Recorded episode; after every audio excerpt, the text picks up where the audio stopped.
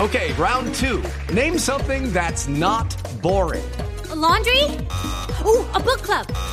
Computer solitaire, huh? Sorry, we were looking for Chumba Casino. That's right. ChumbaCasino.com has over 100 casino style games. Join today and play for free for your chance to redeem some serious prizes. ChumbaCasino.com. No purchase necessary. Void where prohibited by law. 18 plus terms and conditions apply. See website for details. Bueno, Colombia ganó dos goles por uno. Creo que gustó el equipo. Le falta juego, indudablemente. En lo táctico, ese equipo viene progresando mucho. Es evidente que se nota el trabajo de tantas sesiones de entrenamiento que ha hecho el Pisis Restrepo con este núcleo de jugadores a los que le va a ir agregando. Todavía le falta el talento de un hombre como Juan Fernando Quintero. Le falta Cuero, que es un jugador desequilibrante. A esa selección le falta un segundo delantero que en cualquier momento pueda jugar por los costados. fuera. Brian Perea. Exactamente. Le falta Brian Perea, que me imagino va a ser un, un mediapunta en ese equipo. Y el tema de Balanta. ¿Mm? Coco Perea. Balanta, lo de Balanta ya quedó confirmado.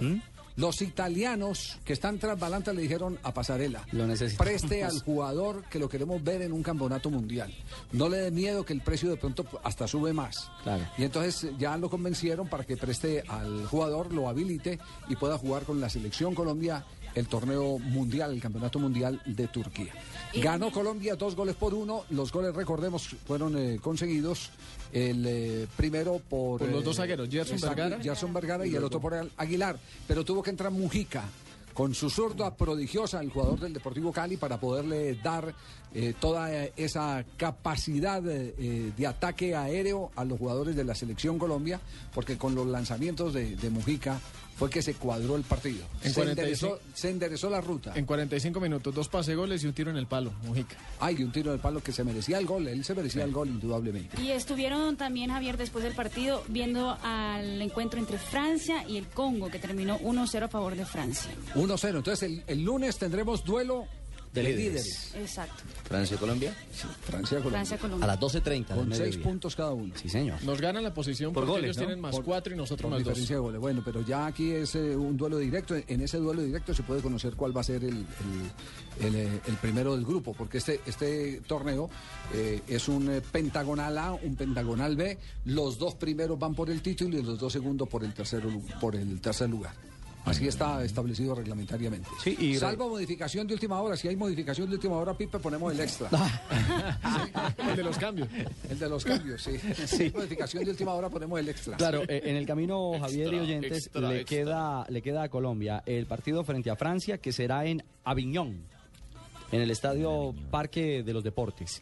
Y también eh, el compromiso frente a la selección de Congo, que será en la ciudad de San Rafael. Edwin Congo, me acuerdo de Edwin Congo. No, no, no, no, no. Hizo No, no, una Jimmy. transferencia, Congo. no sé, Caldas. República Democrática de Congo, es del África.